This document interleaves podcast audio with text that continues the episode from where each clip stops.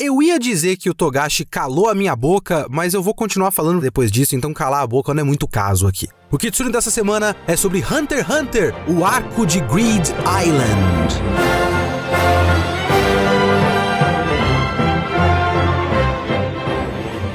Sou o Leonardo Kitsune. O Kitsune da Semana é o meu podcast semanal para eu falar do que eu quiser, do jeito que eu quiser. A ideia aqui é que toda semana tem uma review diferente sobre uma obra específica diferente das mais variadas formas de cinema, anime, mangá, literatura, videogames. Eu vi, eu li, eu quero falar, então é aqui que eu vou falar. Se você quiser comentar o podcast, seja um colaborador do podcast, do nosso financiamento coletivo. O catarse do podcast está na descrição deste episódio e é de extrema importância para mim que você seja um colaborador. Se você gosta do nosso trabalho, a única maneira de fazer com que ele continue existindo é sendo um colaborador. Considere apoiar financeiramente o nosso podcast para que ele possa continuar existindo. Você pode comentar no nosso Discord e ter os seus comentários lidos aqui no podcast e você pode votar em temas do podcast. O próximo episódio vai ser de um tema votado pelos apoiadores. E meu amigo, se você quer saber o que é e você quiser colaborar para momentos como esse, você vai lá no final desse podcast que eu vou avisar qual vai ser o próximo episódio, beleza? Você também pode mandar o seu e-mail para leokitsune@gmail.com. E se você quiser mandar mimos, olha só, você quer mandar um presente para eu? Tem uma caixa postal agora. Testa essa caixa postal aí, gente. Vê se funciona esse negócio. Manda qualquer coisa aí pra mim. Quer mandar um booster de Pokémon TCG? Eu ia ficar feliz, hein? Ó, ó, sugestão. Tô pedindo para vocês financiarem o meu próximo vício, que é muito provável que eu comece a jogar Pokémon por causa do meu filho. Ah, meu Deus. Enfim, vamos lá. Vamos falar de Hunter x Hunter, que também é uma meta batida do nosso financiamento coletivo aqui do Catarse. Hein? A primeira meta batida foi a série de podcast de Hunter x Hunter. Estamos continuando hoje. Vamos falar de Grid Island.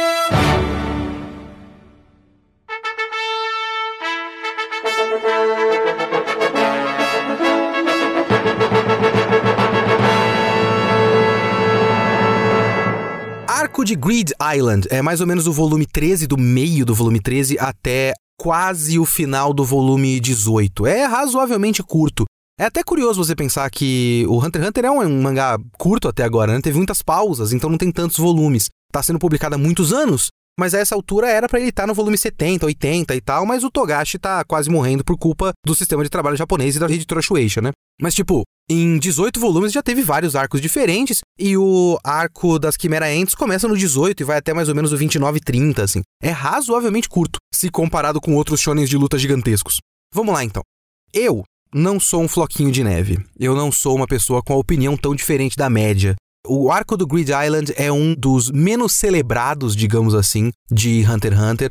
Você tem o pessoal que considera o Chimera Ants o melhor arco da história de qualquer shonen de luta, tenho pessoas como eu que, tipo, reconhecem que o Chimera Ants é muito foda, mas gostam mais do arco da Genei Ryodan e de Yorkshin. Geralmente o arco do Grid Island é meio esquecido no churrasco mesmo. Eu era um desses que não gostava muito do arco de Grid Island. Já contei a minha história com Hunter x Hunter para vocês. Da primeira vez eu li tudo na pressa, da segunda eu assisti pelo anime, mas não foi a parte que me marcou, claramente não foi a parte que me marcou.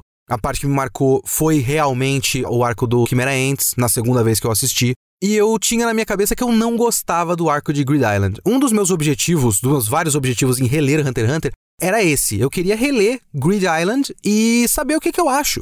Realmente me debruçando sobre o negócio, pensando sobre o negócio e formando uma opinião mais bem embasada, digamos assim, ou que eu fique mais satisfeito com essa minha própria opinião.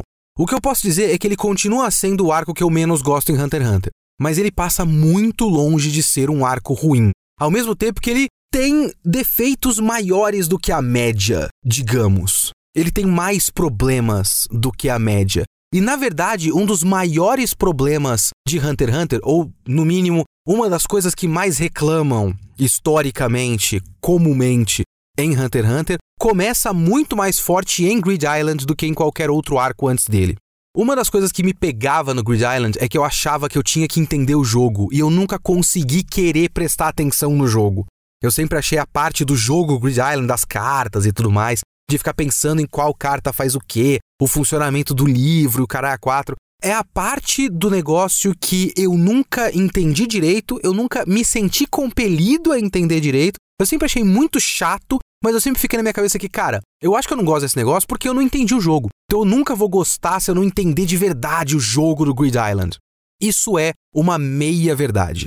Você não tem que entender em detalhes o jogo do Grid Island. Você não tem que memorizar a carta, até porque o Grid Island, eu tinha na minha cabeça uma ideia errônea de que o Grid Island era um card game. Sabe, eu comecei aqui esse podcast falando do Pokémon TCG, eu achava que ele era tipo um Pokémon TCG, que você tinha que formar um deck e tudo, mas eu não sei de onde coloquei essa ideia na minha cabeça, porque não tem nada a ver.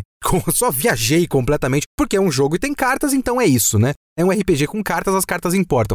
As cartas importam, mas não exatamente assim, porque a carta na verdade são feitiços, né? A maior parte delas ou são itens ou são feitiços. Mas o jogo do Grid Island, ele funciona muito como o NEM, e eu vou chegar nisso mais tarde. Mas na base do meu argumento aqui, o que eu quero dizer é que você não precisa exatamente entender as minúcias do NEM.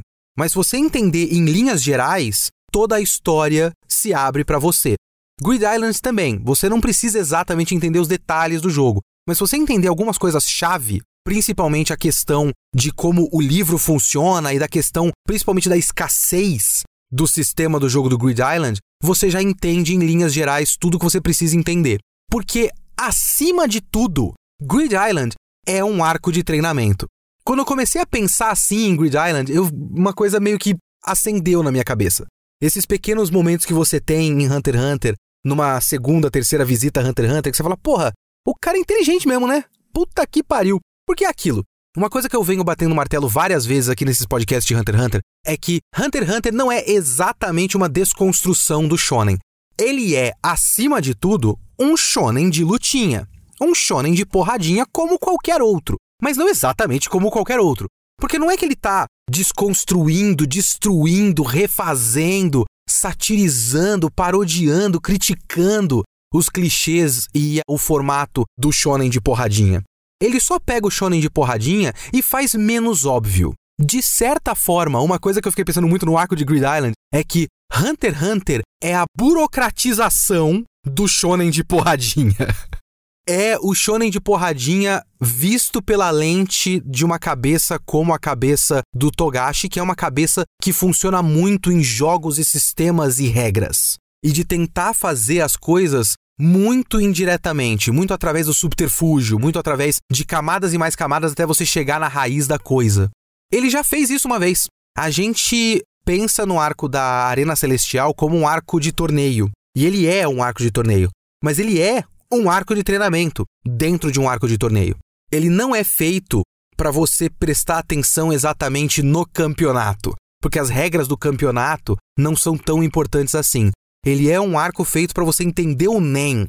O conceito de NEM é muito mais importante do que o conceito da Arena Celestial.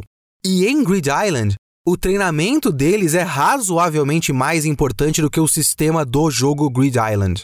Então, quando você vai ler Grid Island, uma das coisas que você tem que pensar é além de Grid Island, o que estar em um jogo para começo de conversa e o que esse jogo nos diz sobre os personagens que estão ali. Por que, que nós estamos num jogo e o que a gente aprende através desse jogo. Esse arco é um arco de treinamento do Gon e do Killua. A coisa mais importante que você tem que tirar daqui é esse treinamento deles. E principalmente o fato de que, talvez mais do que em Yorkshin, a gente percebe o abismo de poder e a escada que esses moleques têm que subir. Porque isso é uma coisa que eu gosto muito em Hunter x Hunter. A questão do power level é uma coisa muito importante para todo mundo que gosta de shonen de luta. Eu não sou grande fã, mas é uma coisa muito importante para todo mundo que gosta de shonen de luta. E eu gosto de Hunter x Hunter porque ele meio que esconde o power level. Ele não coloca número, não coloca exatamente categoria, ele meio que te faz sentir a diferença de poder. Quando você estava lá no Yorkshin, por exemplo, é até curioso a gente pensar que o nível desses lutadores, da Genei Ryodan principalmente, é um nível muito alto, mas eles conseguiram fazer certas coisas funcionarem através de planos inteligentes e através do fato de que o poder do Kurapika é um poder muito específico. Então ele conseguia dar jeito em alguns desses personagens ele conseguiu matar um e prejudicar alguns, e a Pakunoda acabou morrendo no final das contas também. Ele conseguiu eliminar alguns personagens porque o poder dele era muito focado. Se o Kurapika fosse lutar diretamente com o Kuroro Lucifer, ele não ia vencer, ponto. Mas isso não fica muito claro, porque não é esse exatamente o foco do Yorkshire. Quando você chega em Grid Island, você começa a perceber que os moleques são muito fracos, né? O Gon e o Killua, eles estão num nível muito abaixo de outros caras que são uma elite dos usuários de NEM desse mundo. Então ele meio que abre um abismo pra gente e faz a gente olhar pela primeira vez e falar: cara, os moleques têm muito o que andar, apesar do potencial deles. E esse arco todo é essa história dos moleques chegarem e estarem muito abaixo daquele Chess Guerra, é assim que eu pronuncio, Chess Guerra. Aquele cara do, do Batera, né? Do cara que tem o, os jogos do Grid Island. Eles estão muito abaixo desse Chess Guerra e no fim eles estão muito acima do Chess Guerra. Então você percebe que eles estão subindo, mas eles estão muito acima do Chess Guerra, mas muito abaixo do Bomber. Então tem a série de coisas que você começa a perceber. Por exemplo, o cara da queimada e do vôlei, o Razor. Esse cara é extremamente forte. E em outras situações, o Gon e o Killua nunca venceriam esse cara. Então essa é a primeira vez que a gente consegue sentir isso. Uma outra coisa que eu acho muito inteligente no Grid Island, dessa questão do, do treinamento, é que, apesar de ter um trecho bastante grande no meio, em que eles param, né? A história para e eles estão apenas treinando, e o que a gente está vendo é um treinamento deles e só, que é o treinamento com a Bisque, o roteiro do Hunter x Hunter está constantemente criando situações de tensão e de contagem regressiva para que esse treinamento seja acelerado. Então eles não estão treinando só porque é legal treinar, eles estão treinando porque é uma questão de vida ou morte, porque é uma questão urgente, tem sempre um senso de urgência muito forte. A primeira vez que eles fazem isso é antes de entrar no Grid Island. Todo o volume 13, quando você lê no Tankobon normal, né? A segunda metade do volume 13, depois lá que o Kurapika já tá com febre e tudo mais, e eles começam a pensar que, tipo, ah, a gente pode ir no tal do leilão e se oferecer para ser um jogador do cara que tá comprando vários consoles. E eles percebem que eles precisam demonstrar um poder de NEM muito maior do que eles já têm, então eles têm, tipo, sei lá, uma semana, um negócio assim, para treinar e desenvolver alguma coisa que eles possam apresentar pro Ties Guerra. E isso já é uma primeira contagem regressiva. Depois você tem um momento que é só o treinamento com a Bisque, só que depois ainda você tem uma contagem regressiva da questão do Bomber. Depois que eles conseguem todas as cartas e tudo mais, e que o Bomber ameaça os caras, tipo, eu vou atrás de vocês, vou pegar essas cartas, e o Chess Guerra cria um plano que ele consegue atrasar o Bomber em duas semanas, os caras têm duas semanas para desenvolver técnicas para lutar especificamente com o Bomber. Eles não estão treinando só porque eles querem treinar, eles estão treinando porque senão eles vão morrer contra o Bomber. E eles têm um tempo, têm uma contagem regressiva.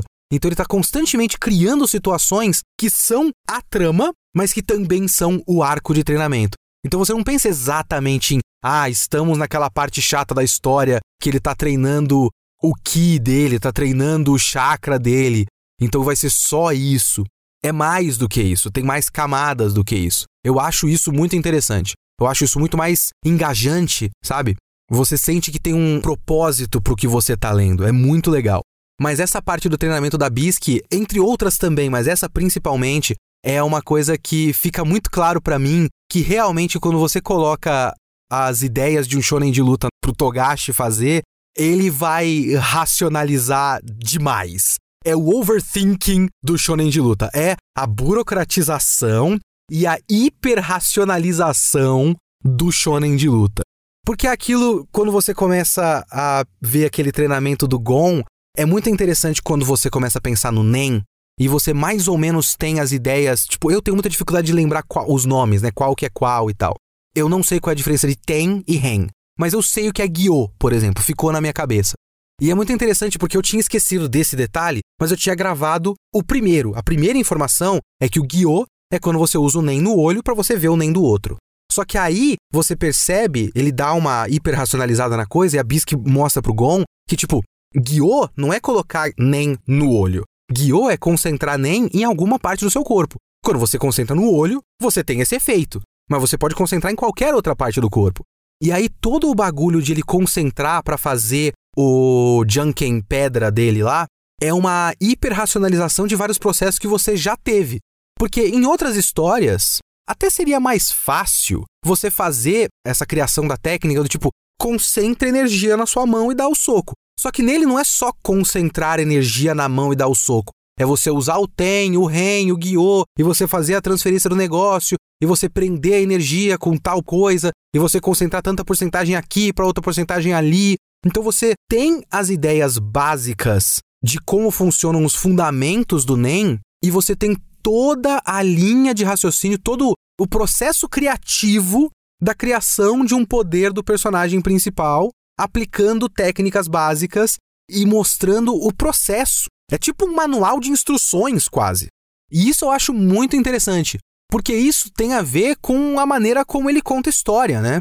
Você tá vendo essa hiperracionalização do poder do Gon, que no fim das contas é um longo processo para ele entender a mecânica complexa de dar um socão forte, porque a gente já viu isso antes, a gente já viu todo o longo processo do raciocínio da falsificação de vaso, todo o longo processo do raciocínio de quantos lutadores, né, quantos usuários de NEM vão poder usar o Grid Island. Então, a partir dessa informação, quantas pessoas vão ser aprovadas nesse teste. Então, a partir dessa informação, a gente pode pressupor quem é que vai ser aprovado. Tipo, o pessoal que ficou na dúvida não vai, mas quem foi primeiro na fila vai, e quem aguardou antes vai, e o pessoal do meio ficou nesse limbo e com certeza não vai ser aprovado. Então, tudo é hiperracionalizado. Então, óbvio que o poderzinho do shonen de lutinha também vai ser hiperracionalizado. Mas é uma hiperracionalização que dá para você acompanhar com certa facilidade como eu disse,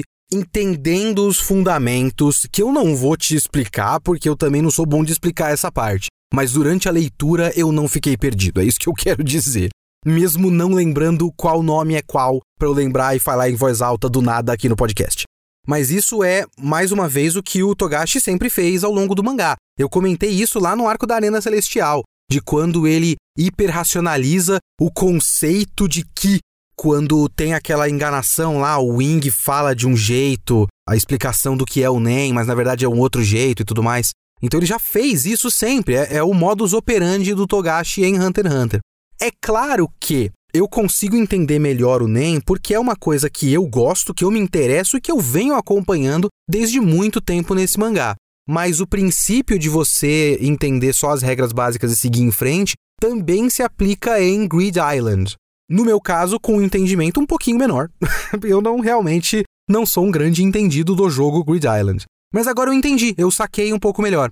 É muito menos a questão de você memorizar as cartas e muito mais você entender que é um jogo de escassez de recursos. Essa é a principal coisa desse jogo. Não é o que as cartas fazem, é quem tem a carta. E é por isso que Grid Island, ele continua uma coisa que é mais uma dessas coisas que eu venho batendo nessa tecla desde muito tempo nos podcasts de Hunter x Hunter. É a coisa que mais me chama a atenção nessa leitura de Hunter x Hunter. As ideias de enganação, subterfúgio, trapaça, mentira, negociação, informação. Essas ideias são muito mais fortes do que eu me lembrava antes de fazer essa releitura. É muito forte essa questão em Hunter x Hunter. Uma das primeiras coisas que envolve o treinamento do Gon e do Killua pela Bisque é a questão de que o Gon e o Killua são dois moleques muito inocentes. Eles são descuidados, eles vão andando e estão se divertindo e tudo mais, e a Bisque vai observando os moleques e vai ficando puta que eles são dois moleques descuidados. Eles não têm desconfiança, eles não, não, não são malandro. Então, boa parte do treinamento dela, inclusive o treinamento de luta, é um treinamento de enganação e de malandragem e de observação do oponente. É de você estar um ou dois passos à frente do próximo ataque do oponente e enganar ele para que ele não veja o seu próximo passo. Essas são as técnicas de luta que ela ensina para os moleques. E esse é o primeiro choque que eles têm quando eles entram no jogo do Grid Island que a gente começa a perceber, que é um jogo de quem sabe o que, quem tem o que, como você vai conseguir esses objetos e essas informações. Uma das coisas mais legais de perceber com Grid Island é que ele é uma pegadinha do Jing, né? Ele é uma grande pegadinha, um grande golpe desse homem. É uma maneira de a gente começar a entender o pai do Gon. Porque até agora, a gente tinha o Gon falando do pai, do objetivo de ver o pai, mas tinha apenas algumas poucas citações. Eu acho que tem alguma, uma ou duas histórias contadas pela tia dele, talvez as citações lá do Kite, ou Kaito, qual será que é o nome dele de verdade? Agora não lembro. Mas vocês sabem o que eu tô falando, né? Lá no começo do mangá, mas agora em Grid Island, que é uma coisa feita por ele, e um arco muito mais voltado para o Gon e para a dupla Gon e Killua, a gente se aprofunda mais de verdade pela primeira vez no Jing. E a gente começa a perceber o quanto esse cara é um arrombado. Sabe que eu falo arrombado, mas eu falo arrombado de um jeito divertido.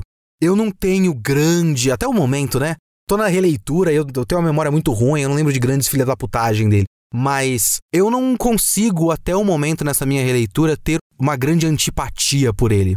Porque eu fico com a sensação de que. Isso é uma coisa que eu tenho desde muito tempo e, obviamente, que essa leitura está confirmando ainda mais.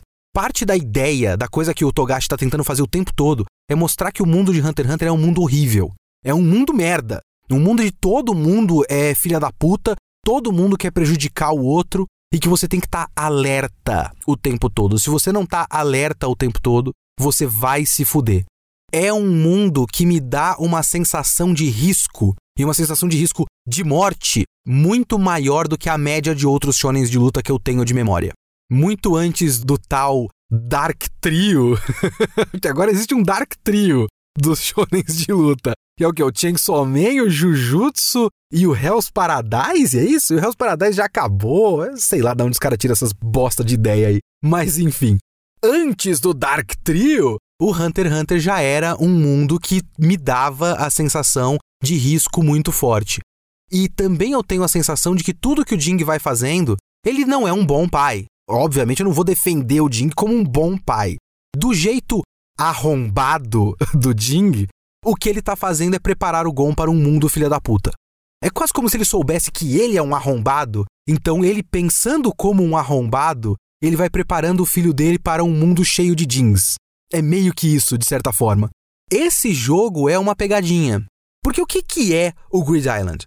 Isso é uma coisa que você percebe através da Bisque. A Bisque faz muito esse comentário, né? E ela percebe ao fim do arco que, tipo, talvez esses moleques sejam os únicos que tenham se divertido ao longo do jogo. Porque se você joga do jeito certo, ele é uma maneira perfeita de autoaperfeiçoamento. Você vai fazendo o caminho que o jogo quer que você faça e você vai ter aventuras, você vai se divertir, você vai ter monstros que testam o seu NEM e a sua capacidade de luta de várias maneiras diferentes. Então você não tem só monstro forte, você tem um monstro forte que você precisa ser ágil para pegar aquela bolinha que corre. Você tem aquele monstro do cavalo que solta duas bolhas diferentes que precisam ser bloqueadas com dois tipos de NEM diferentes. O próprio jogo do Grid Island é um arco de treinamento. Ele é cheio de bobagem, é cheio de aventurazinhas e clichês de RPG e tudo mais, mas ele é uma maneira de treinar o próprio Gon, porque ao que parece foi feito para o Gon, e se você fizer certinho como os moleques acabaram fazendo, você consegue vencer o jogo e sair de lá uma pessoa melhor, aperfeiçoada, treinada, mais forte, mais resiliente mentalmente e tudo mais. Idealmente é para isso que o jogo serve. Se você não entender o jogo, é um ambiente tóxico horroroso. Porque o que ele é? Ele é uma prisão. Você só consegue sair de lá em situações muito específicas, tipo, tem uma carta que você consegue sair, ou você vence o jogo, que é dificílimo, ou você faz uma quest bizarra num porto específico. Então você tem, né, ao longo da história, vários personagens que não conseguem a carta Leave, que é a carta sair, e você tem os caras tipo, ah, a gente consegue algumas cartas Leave, que a gente conseguiu fácil, pode conseguir umas raridades em troca do Leave. Eles fazem essas negociações, porque claramente tem gente que tá, tipo, só vagando pelo jogo, preso naquela merda e não consegue sair. Então os caras estão presos naquele lugar, numa situação de escassez. Numa situação em que não dá para todo mundo ganhar. Não dá para todo mundo chegar no nível 100 e todo mundo ser feliz. Não é um MMO divertido em que você pode simplesmente jogar e se divertir sozinho. Você vai ter que necessariamente interagir com outras pessoas e interagir em situações complicadas em situações de relações tóxicas de poder, de gente que tem poder sobre você, de gente que quer alguma coisa de você. É sempre negociações e sempre negociações em que uma parte tem muito mais vantagem do que a outra. E a escassez vai gerando cada vez mais desespero. Ele vai fazendo com que as suas táticas acabem sendo táticas de roubo, de morte. É até um entendimento que o Gon e o Killua chegam no final da história. Que, tipo, não tem muito jeito, é um jogo de arriscar a sua vida. E o Grid Island não é um jogo fora da realidade, ele é uma ilha dentro da realidade. Então eles entendem que, tipo, todo mundo que entrou aqui neste mundo horroroso, você entrou para arriscar a sua vida. Então, viver ou morrer acaba sendo uma consequência. Então ele é um jogo que acaba pegando no psicológico das pessoas e criando situações ruins, criando situações de intriga, de trapaça, de enganação. Claro que, sendo um podcast sobre Grid Island, que, como eu disse, continua sendo o arco que eu menos gosto em Hunter x Hunter, não é só flores. Este podcast tem a minha parte das coisas que eu realmente não gosto muito. Eu acho que tem dois defeitos principais aqui. O primeiro é que a gente tem uma crítica muito recorrente do Hunter x Hunter que é ah, é texto demais, é parede de texto e tudo mais. Eu digo que isso começa em Grid Island. Tudo bem que a gente teve lá o negócio da falsificação de vaso no Yorkshire e tudo mais, mas eu nunca, nessa minha releitura agora, tinha tido tanta dificuldade para terminar um volume quanto no volume 14 do Hunter x Hunter, que é o começo do Grid Island. Ou quase o começo. Porque assim, esse arco do Grid Island ele tem umas fases, né? Você tem o pré-Grid Island, que é a fase de transição entre Yorkshire e Grid Island, que é quando os moleques estão treinando para ser aprovado pelo Batera para entrar no jogo dentro do, da proposta do cara de ganhar o dinheiro e tudo mais. Essa parte é um treinamento de NEM e é gostosa de ler, e isso é metade do volume 13. Volume 14 é quando eles entram no jogo. Quando eles entram no jogo, é paredes de texto da explicação do jogo. Esse volume é insuportável. É uma leitura muito complicada. Muito chata. Esse é. Depois disso, ele volta ao normal. Ou pelo menos o normal até agora de Hunter x Hunter. Porque eu juro para vocês, nessa minha releitura, uma das coisas que eu mais tô gostando é de ler Hunter x Hunter. São leituras gostosas. Eu pego um volume e eu termino muito rapidamente. São leituras muito rápidas até agora. Apenas especificamente no volume 14 foi um volume com muito diálogo expositivo muito mais diálogo expositivo do que nos anteriores. Porque assim, a gente sempre fala que Hunter x Hunter muda completamente de arco para arco. É como se ele criasse um mangá novo a cada arco dele. Um gênero completamente diferente. E continua sendo verdade. Mas por mais que antes a gente tenha tido a explicação do NEM e tudo mais, e depois tem o negócio do leilão, nunca antes em Hunter x Hunter a gente teve uma mudança tão drástica e um ambiente em que a gente precisasse de explicações tão específicas. Tipo, a gente entende o conceito de leilão, a gente entende o conceito de arco de torneio, de você vai lutando e vai subindo andares. A gente entende que cada etapa do Exame Hunter é uma prova diferente. A gente entende essas coisas muito mais instintivamente. O sistema do Grid Island é muito mais específico e demandou muito mais diálogo expositivo específico. Então, esse foi realmente um choque. Foi uma coisa que muda completamente de paradigma na velocidade e no prazer da leitura. Foi um volume meio ruim mesmo, esse volume 14. Porque o Togashi gosta muito de fazer a narrativa dele. Primeiro ele coloca as regras e você entende as regras e depois ele vai seguir com a história aplicando essas regras. E você tem que ter entendido essas regras. Até agora ele fez isso e foi super de boa. Nesse, o momento de entender as regras foi bem chato de ler, bem complicadinho. Mas para mim o maior defeito desse arco é o Bomber, que é um vilão muito ruim, um vilão absolutamente sem nenhum carisma. Até o momento a gente teve o Hisoka, teve a família do Killua de certa forma e a Genei Ryodan de vilão. São personagens super icônicos. Me diz alguém que é fã do Bomber Tipo, eu conheço pessoas, eu namoro com uma pessoa que quer ter uma tatuagem da Genei Ryodan. Tem gente que fica lendo fanfic, desenhando fanart do Hisoka gostoso. São personagens que todo mundo gosta, são personagens icônicos pra caramba. Ninguém se importa com o Bomber. O Bomber é um personagem ruim, desde a concepção do design dele até a maneira como ele se comporta. Ele tem algumas coisas que eu gosto. Eu gosto da virada. Eu gosto do plot twist do Bomber. Realmente gosto. Porque você chega lá no jogo do Grid Island e você tem um grupo de pessoas que fala como funciona, tipo, tem a lenda do Bomber que tá matando gente, e tem um grupo que fala, cara, tem gente matando pessoas por causa de carta e tal. A única maneira de a gente ganhar esse jogo é monopolizar a carta, porque é um jogo de escassez, como eu falei. Então a gente vai formar um grupo, vocês querem fazer parte ou não, o Gon e o Killua não quer, e a gente vai acompanhando paralelamente esse grupo junto com o Gon, né? O Gon e o Killua junto com a Bisque de um lado e esse grupinho. Até que tem um momento em que tem aquele maluco de óculos ali, que era só mais um do grupo que tá formando lá para tentar ganhar o jogo e não se fuder com o Bomber. eu gosto do momento em que ele se revela. Que ele fala: Gente, é só um instantinho, por favor, é, deixa eu fazer uma pausa aqui. Eu sou o Bomber, tá?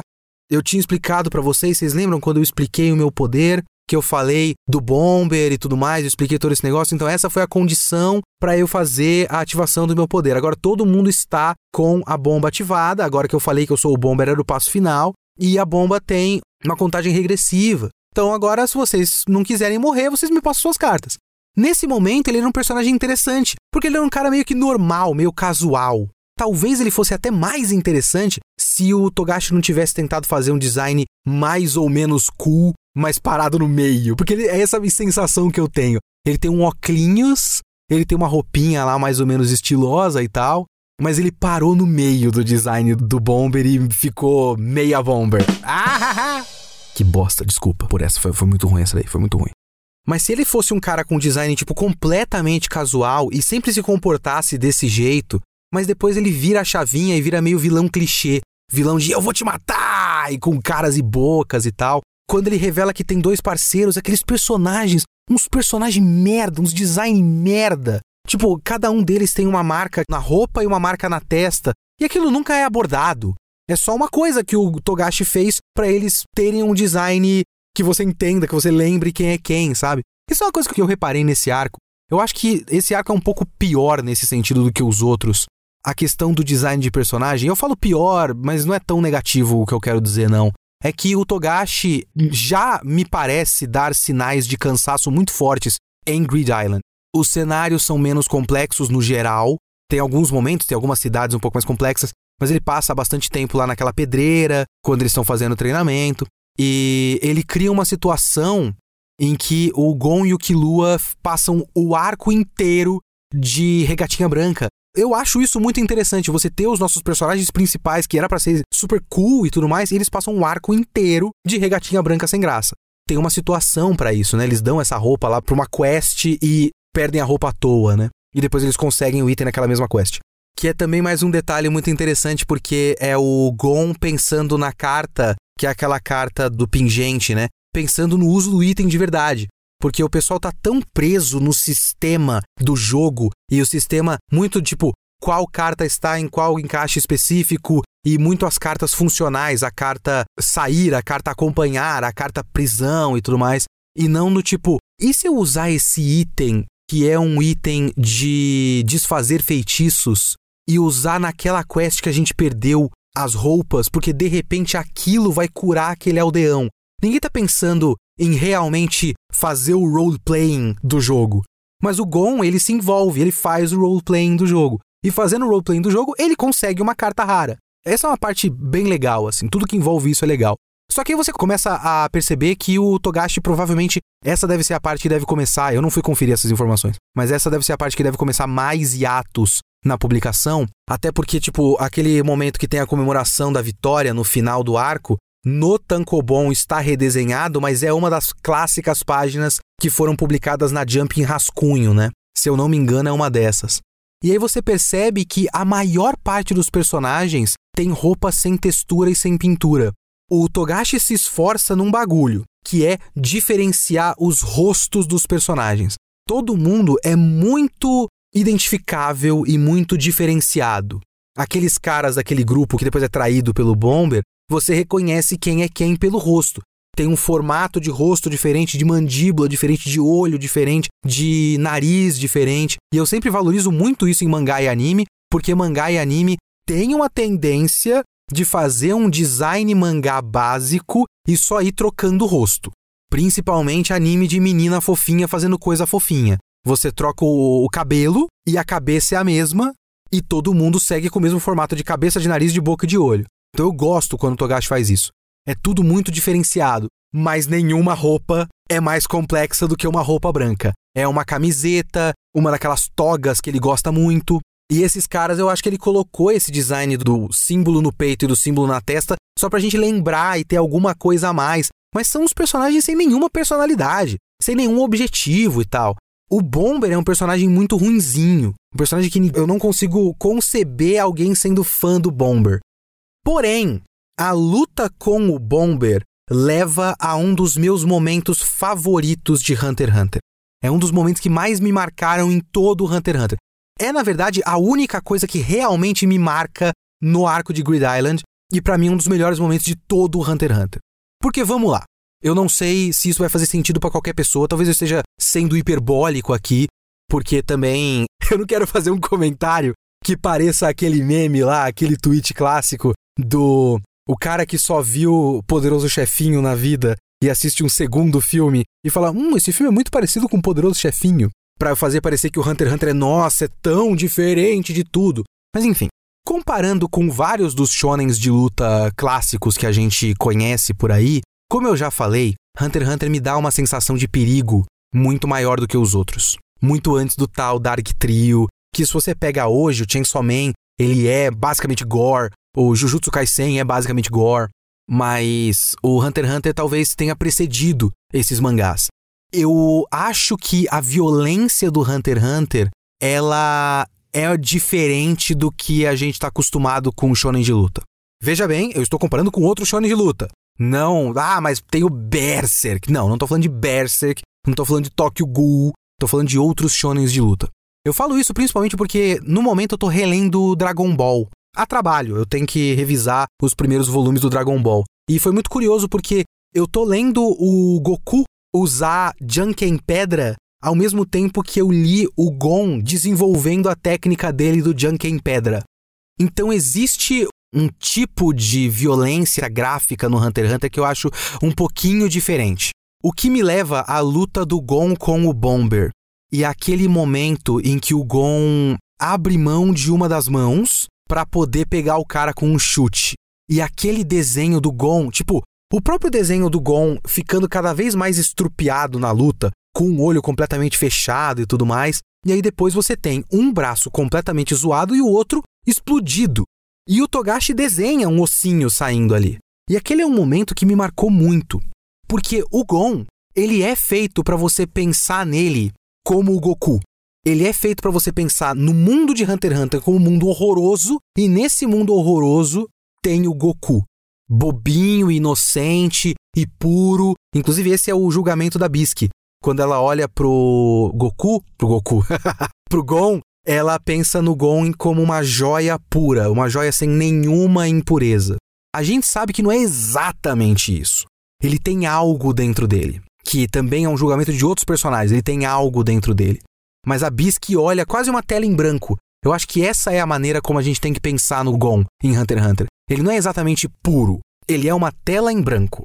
Inclusive, isso é uma coisa até bastante curiosa. Isso é uma ponte muito curiosa para uma teoria. Ah, rapaz! Teorias Hunter x Hunter! Quem diria? Quem diria que você teria teorias nesse podcast, mas é uma teoria muito conhecida, na verdade. Que a Ana aqui, minha, meu amor, minha noiva, meu mozinho, ela tava me falando dessa teoria e eu relendo agora, eu tentei prestar atenção nas coisas que ela falou para prestar atenção e aí eu peguei o que que é. É uma teoria muito simples, é a teoria da origem do Gon. Não tem nenhuma confirmação, não tem nenhum motivo da gente acreditar que isso seja verdade, mas veja bem, talvez seja uma coisa que a gente possa pensar. Porque tem uma carta em Grid Island, que é a carta da pedra da gravidez. Tem uma pedra em forma de pinto e uma pedra em forma de buceta. É uma para o homem, uma para a mulher, e você carrega essa pedra com você por um dado período de tempo, e a pessoa que carregar essa pedra por um dado período de tempo fica grávida, independente de ser homem ou mulher. Aí você junta isso com o fato de que o Gon já esteve em Grid Island, de que a gente não tem notícia de mãe do Gon e que do nada, esse homem, o Jing, reaparece na Ilha da Baleia com um bebê e deixa o bebê e vai embora. A teoria é de que o Gon foi gerado através das cartas. O Gon é um fruto do Grid Island. Isso quer dizer que o Jing ficou grávido? Não sei. Você quer ter essa imagem mental do M-Preg do Jing barrigudo com o Gon dentro dele? Não sei. Porque de, de repente não fique com barriga, né? De repente gere um bebê talvez o Gon seja um construto de Nen. Porque, assim, a ilha toda é feita de construtos de Nen. Todos os NPCs, tipo, tem gente real, o Razor é real, mas os NPCs são construtos de Nen. E talvez o Gon seja um construto de Nen, seja um experimento do Jing. E talvez essa seja uma questão. Ele é uma tela em branco porque ele não é um ser humano de verdade, ele é uma criação artificial. Então ele acaba sendo uma esponja que vai absorvendo tudo que está à volta dele. E ele está absorvendo este mundo horroroso de Hunter x Hunter. Então ele é essa tela em branco. É uma maneira de ver. Não estou falando que eu acredito de verdade nessa teoria, mas é uma teoria interessante, hein? É uma teoria interessante, hein? Mas enfim, o Gon é essa tela em branco e a gente vai ao longo do Hunter x Hunter vai entendendo ele, a gente vai entendendo o desenvolvimento dele e a gente vai entendendo a psicologia do Gon. E o Gon tem várias características, sendo uma delas mais forte a teimosia. Mas eu gosto como essa característica da teimosia e desse senso de correto, o senso de justiça. A ideia do senso de justiça, o forte senso de justiça, é uma coisa muito comum em shonen de luta. Em Hunter x Hunter, o forte senso de justiça é pareado com a ideia de teimosia, com a ideia dele ser cabeça dura. E tudo isso é colocado de maneira negativa. É uma coisa ruim, uma coisa autodestrutiva. Você querer fazer o certo, querer fazer o que é bonito e correto e justo em dada situação, enquanto você está lidando com um filho da puta, só vai levar à autodestruição. E esse senso de autodestruição em Hunter x Hunter é muito mais palpável do que o normal de outros shonens de luta, pelo menos para mim. E aí a gente chega nessa cena do Gon. A cena do Gon sem um braço com um osso aparecendo. Porque o Gon é doido. Essa é uma das coisas que a gente tem que pensar ao fim de Grid Island. O Gon é doido. Ele tem um potencial absurdo, um potencial ilimitado, aparentemente. Ele pode ficar muito forte, ele é uma esponjinha de influências, apesar de ser muito cabeça dura, e ele é maluco. Um maluco autodestrutivo, um maluco teimoso, um maluco intransigente, inclusive. Essas ideias poderiam ser colocadas como coisas positivas, mas elas são retratadas como coisas negativas e autodestrutivas. Ele é intransigente. Tinha todo um plano para o Bomber que inclusive envolvia enganar, mas ele não quer enganar. Ele quer tipo provar que ele vence esse cara porque o correto é vencer esse cara porque esse cara é um cara errado que precisa ser vencido. E para isso, ele explode a própria mão e foda-se. Tudo bem que depois tem uma cura e tudo mais. Só que, mesmo, sei lá, quando você pega um Dragon Ball da vida, que é uma das comparações mais interessantes de você fazer com Hunter x Hunter, quando você pega um Dragon Ball, você tem membro arrancado, você tem buraco no meio do peito do Piccolo e tudo mais, mas é tudo meio violência caricata. E aí depois você tem as Dragon Balls, então você considerar que tem aquele sopro do arcanjo, a carta sopro do arcanjo dentro do jogo Grid Island é o equivalente a uma Dragon Ball, a uma semente dos deuses, ou seja lá o que for. Só que ele não fez antes disso uma violência caricata bobinha, ele fez o osso aparecendo. E uma criança desenhada para parecer que tem 10 anos de idade com o osso aparecendo. E essa cena me marcou muito. Essa cena realmente para mim é um, um, ponto determinante em Hunter x Hunter como um todo, sabe? Então nesse arco a gente entende mais o Gon, a gente vê um pouco mais essa relação dele com o Killua, a gente vê que essa relação com o Killua não é exatamente o que o Jing quer. Eu, pelo menos, tenho essa interpretação. Na minha cabeça, como o jogo do Grid Island é um grande teste pro Gon, e o Jing é um cara altamente egoísta, ele tá querendo criar no Gon sentimentos de egoísmo porque ele deve acreditar que essa é a única maneira de você seguir em frente na vida. E por isso ele não gosta que o Gon use a carta Accompany para levar alguém para ver ele. Só ele queria que ele usasse o Magnetic Force. Então essa é a enganação dele no final. O Gon poderia conhecer o Jing, mas ele quis ter um amigo e não é isso que o Jing quer. Apesar que depois tem uma brincadeirinha que, tipo, porra, ele é meio sem graça para umas situações meio bestas, né? Mas eu tenho essa interpretação. E essa relação dele com o Killua é a chave de todo o Hunter x Hunter, né? É o que segura o Gon. É muito engraçado como a gente vai achando ao longo de Hunter x Hunter e a gente vai ver isso agora no Chimera Ants. A gente vai achando ao longo de Hunter x Hunter que como o Killua é o ex-assassino, a amizade do Gon é o que segura o Killua. Mas já é o completo contrário. É o Killua e a racionalidade do Killua que segura o Gon. É muito importante ter o Killua para o Gon não ser um completo maluco. Então essa amizade é muito forte, é importante. Inclusive a relação deles com a Bisque é muito divertida ao longo do arco todo e tudo mais. Tem muita coisa legal nesse arco. Tem muita coisa legal nesse arco. Essa relação com a Bisque. Assim, eu gosto da personagem da Bisque, mas eu não gosto da reviravolta de ela ser fortuna. Eu acho um recurso bobo. Sinceramente, eu acho, acho qualquer coisa. Não vejo graça, não tenho grande opinião racional sobre isso. Eu só olho e falo, é, sabe? Esse é meu sentimento. eu gosto da presença da Genei Ryodan ao longo do arco. Eu acho muito interessante como a Genei Ryodan já é, tipo, eles não são os personagens do arco da Genei Ryodan, eles são personagens de Hunter x Hunter. A gente vai acompanhar a história deles também. Depois de a gente perceber que eles não são monstros, eles só são caras tentando sobreviver em um mundo horrível que é o mundo de Hunter x Hunter, a gente vai acompanhar a história deles como um segundo grupo. Você tem o grupo Gonkilua Leório Kurapika e tem o grupo da Guerreiro Ryodan. E a gente vai também conhecendo mais do Jing, como eu já falei várias vezes, e também desse novo abismo de poder. Agora é que o bagulho vai pegar, porque agora que o Hunter x Hunter ensinou a gente que esses moleques estão num mundo que eles não dão conta, com o arco do Chimera Ants que vai começar agora, vai ser muito pior. O arco do Chimera Ants também é uma sucessão de arcos de treinamento para os moleques, mas num outro ambiente, e aí eu quero reler e redescobrir. Sobre os próximos episódios, eu não vou dar para vocês um momento em que eles vão chegar, só o que eu posso dizer é que, no mínimo, Chimera Ants vai ter dois episódios. Eu não lembro agora se Chimera Ants dá para você dividir em três, ele tem tipo três fases distintas. Mas ele tem, digamos, pré-rei e pós-rei. Então, no mínimo, duas partes vai ter, porque um podcast só para o Chimera Ants vai ficar muito condensado. Eu prefiro dividir. E a gente fica por aqui por enquanto e aguardem os próximos episódios de Hunter x Hunter.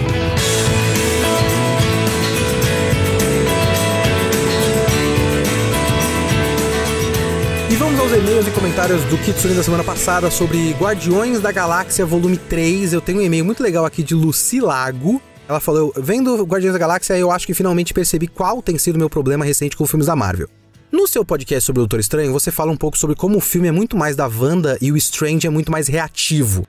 Quem está agindo e andando com a trama é a Wanda, enquanto Strange apenas reage e tenta resolver os problemas, mas sem ter exatamente uma motivação definida. Em uma menor escala, eu sinto mesmo nesse filme. Os guardiões estão tranquilos, vivendo a vida deles, algo acontece e de repente eles precisam embarcar numa aventura.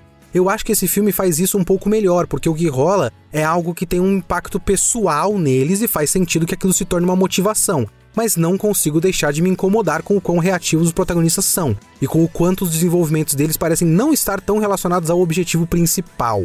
Às vezes me dá a impressão de que a história já chegou ao final para os personagens e de alguma forma o roteiro precisa recomeçar uma nova história e cria-se um objetivo artificial.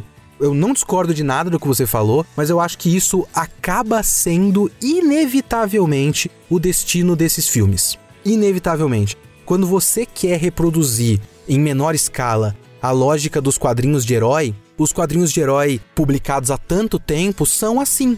Eu não tô nem falando isso como positivo, eu não tô fazendo aquele comentário de Ah, mas gibi de herói é assim, o que, é que você esperava? Não, não é isso que eu quero dizer.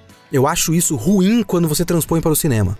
Porque o gibi de herói é assim, tipo, ele precisa ficar eterno, mas você não tem o Homem-Aranha numa busca por um objetivo final sabe? Fazendo a comparação boba com mangás, o Luffy, ele tem um objetivo final, que é se tornar o rei dos piratas. Então tudo que ele faz é em prol desse objetivo final. É ativo.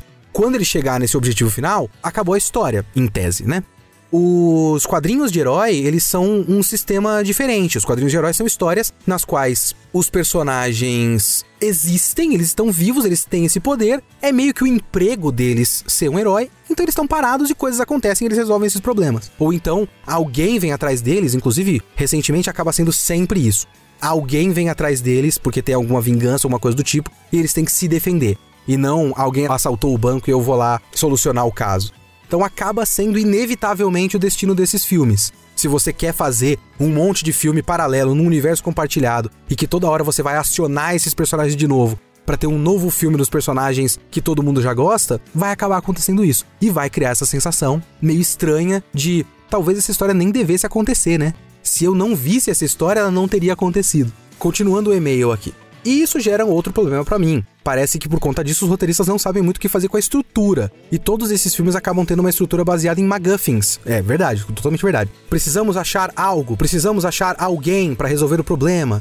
E para mim é uma estrutura meio sem graça, que tem ficado saturada mesmo depois de vários filmes da Marvel que têm seguido com ela.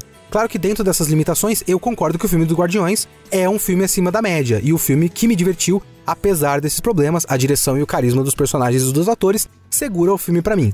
Mas não consigo deixar de pensar no quanto os roteiros desses filmes têm ficado cada vez piores e mais formulaicos. Ou talvez sempre foram e eu só comecei a me incomodar agora. Algo totalmente não relacionado, mas que eu queria comentar mesmo assim, já que estou escrevendo e-mail. Você reclama sobre como a cena do Rocket voltando podia ser mais emocionante e acha estranho quanto ele agiu com indiferença.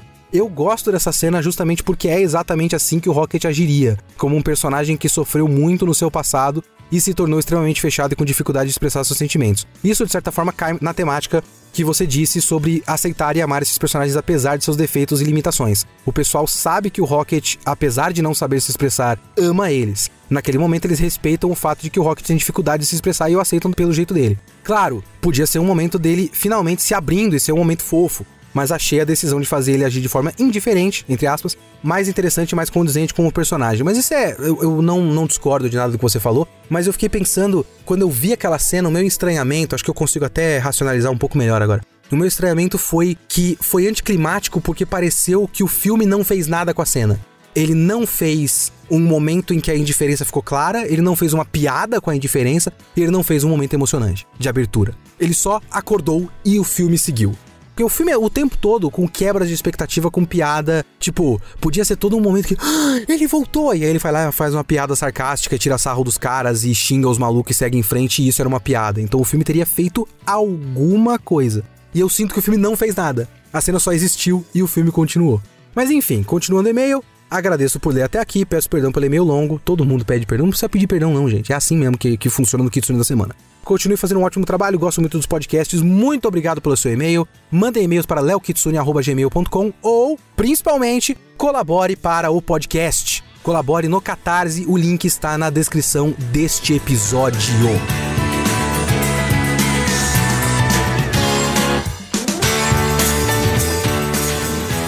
E um agradecimento especial a estes apoiadores que vão ter os seus nomes eternizados aqui no podcast. Cláudia Camargo, Diego Castro, Wilson Ricarte, Marcos Eduardo Miller, Jornada do Whisky, Luan Barreto, Caio Encarnação, Hakai, Marco Antônio Veloni, Zac Vieira, Rubens Suzuki, Fabiano de Luna, Lucas de Moraes Paim, Raul Barros de Luna, Thiago Marcelo Risso, Pedro Manfrim, Rafael HQ, Antônio Galete, Júnior Bandeira, Maximiliano Schubert, Vitor Fonseca, Meca Jack, Felipe Reis do Castro, Felipe Lima Marques, Edson Fontana, Vinícius de Oliveira Juliane, Lucas Lima, Davi de Oliveira da Silva, Leandro Lugarese, Corvo Monocromático, Vinícius Fernandes dos Santos, Maria Luísa, Cian Paiva e Luiz Guzzi. Esse foi o Kitsune desta semana. O Kitsune da próxima semana foi votado pelos apoiadores. Se eu conseguir terminar de assistir a tempo e tudo der certo, eu não tiver que trocar com alguma coisa emergencialmente por conta de tempo, o próximo episódio do Kitsune da semana é a primeira temporada de Code Geass no Kitsune da semana. Você quer fazer mais momentos como esse? Seja um colaborador, seja um apoiador do Catarse. Vote em mais animes como esse pra gente ter aqui no podcast. Beleza? Até semana que vem.